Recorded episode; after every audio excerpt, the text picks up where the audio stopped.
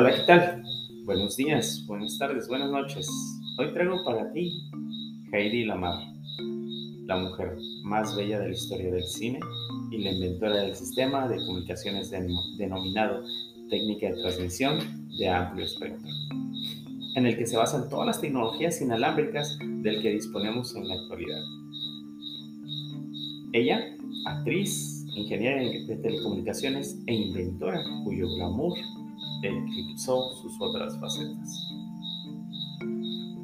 Heidi Lamar nació en Viena un 9 de noviembre de 1914, llamada en ese entonces Edwin Eva Maria Keisler. Fue hija única de un banquero de Lemberg y una pianista de Budapest, que aún siendo de origen judío, se había criado en el catolicismo.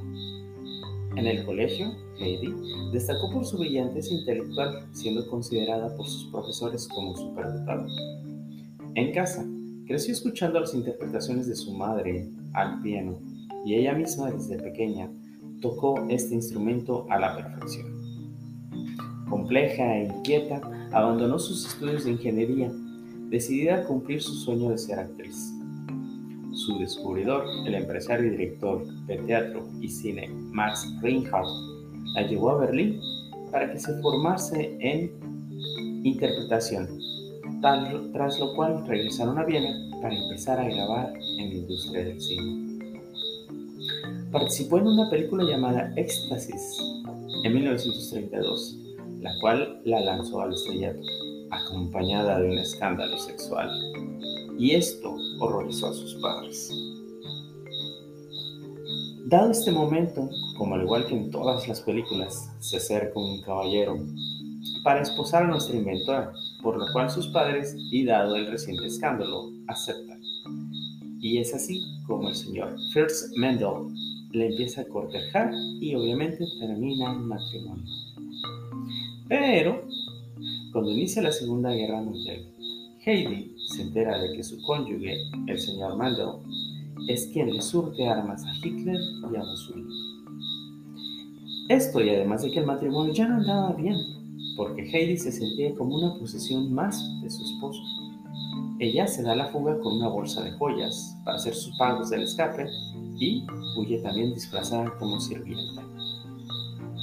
En el embarque de su viaje a Estados Unidos conoce a un productor de películas, Louis B. Mayer, que le ofreció trabajo antes de que llegara al puerto.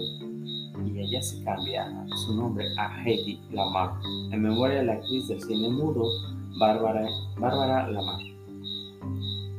Heidi conocía de cerca las prácticas del gobierno de Hitler y alimentada, alimentaba un profundo rencor hacia los nazis por lo que decidió aportar su contribución personal al esfuerzo de guerra de los aliados.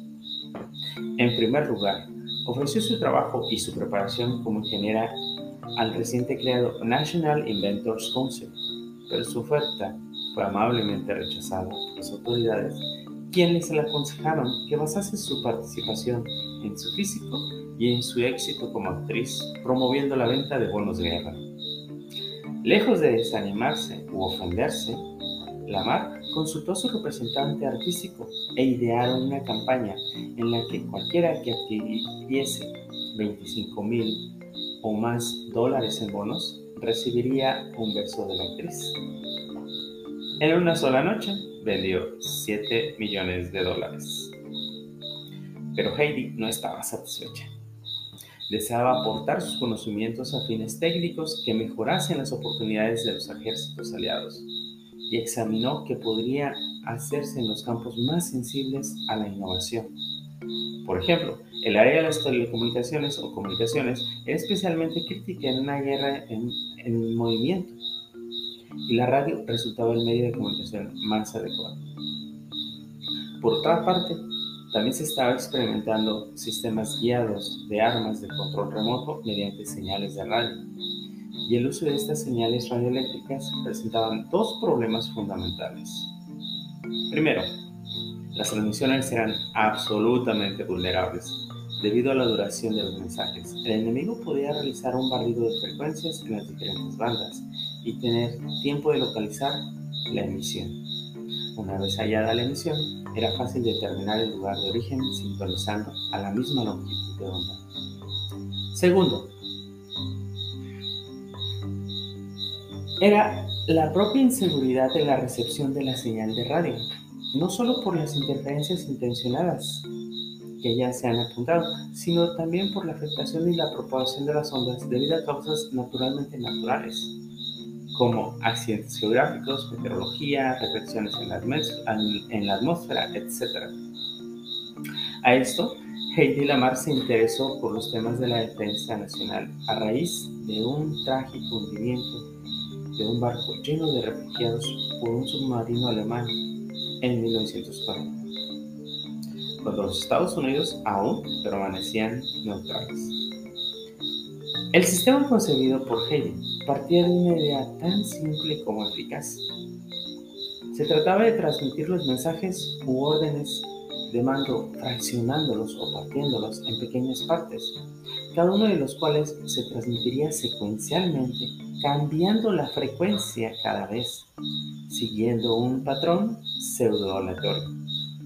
De este modo, los tiempos de transmisión de cada frecuencia eran tan cortos y además estaban esparcidos de forma tan irregular que era prácticamente imposible componer el mensaje si no se conocía el código de cambio de canales. El mensaje o la orden utilizaba un sistema binario, modulando la frecuencia portadora con una señal de baja frecuencia fija, lo que permitía añadir filtros sintonizados a estas frecuencias en el receptor para eliminar las señales parásitas, mejorando la calidad de la recepción. El receptor obviamente estaba sintonizado a las frecuencias elegidas para la emisión y tenía el mismo código de cambio, saltando de frecuencias sincrónicamente con el transmisor. A este procedimiento se le conoce ahora como la transmisión de amplio espectro por salto de frecuencia. Las principales, las principales ventajas que presentan las señales de este tipo de sistema es que son altamente inmunes a ruidos e interferencias y difíciles de conocer e interceptar.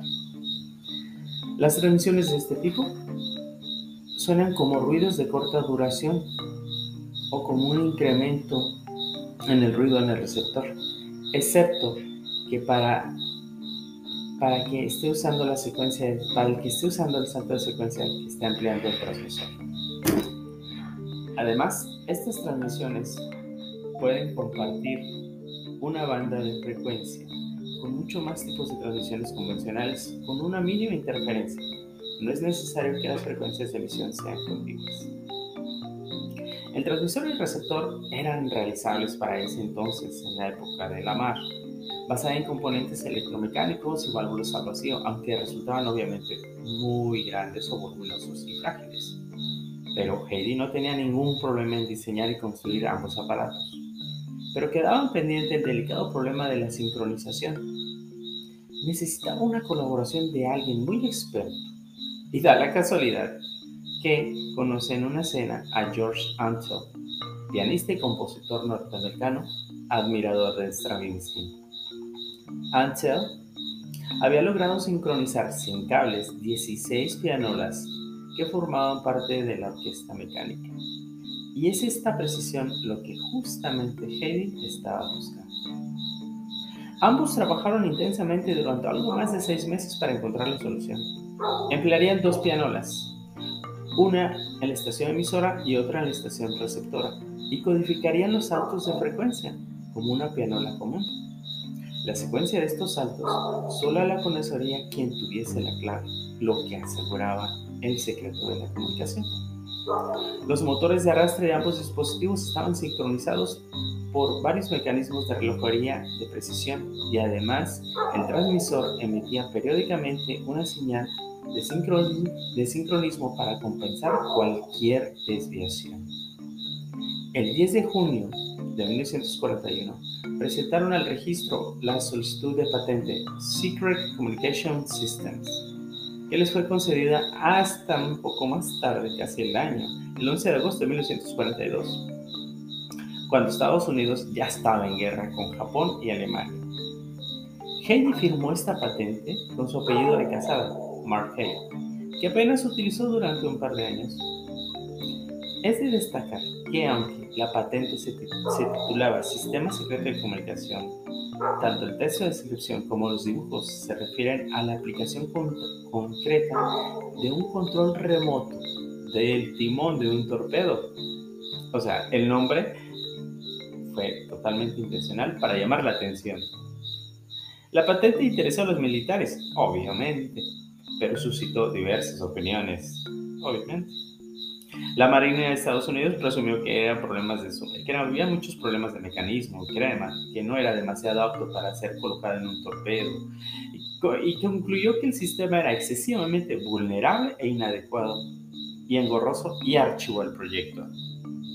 A esto, Heidi Lamar y Antel no insistieron, se olvidaron del tema y volvieron a la cotidianidad de su vida en la cinematografía.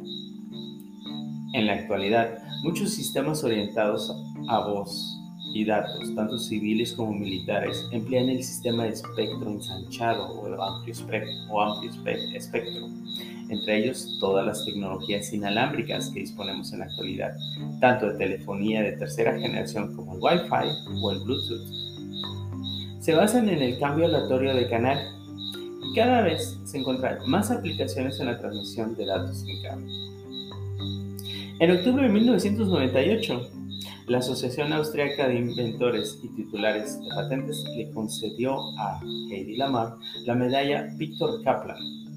Y como colofón, en el verano de 1999, el Kunsteo de Viena organizó un proyecto multimediático de homenaje a la actriz e inventora más singular del siglo XX.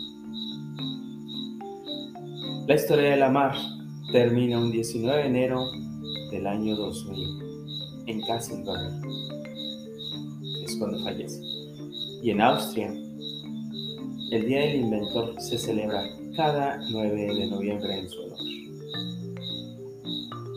Antes de despedirme, quisiera comentarte algunos datos alrededor de este acontecimiento. Por ejemplo, ¿qué es el aspecto amplio?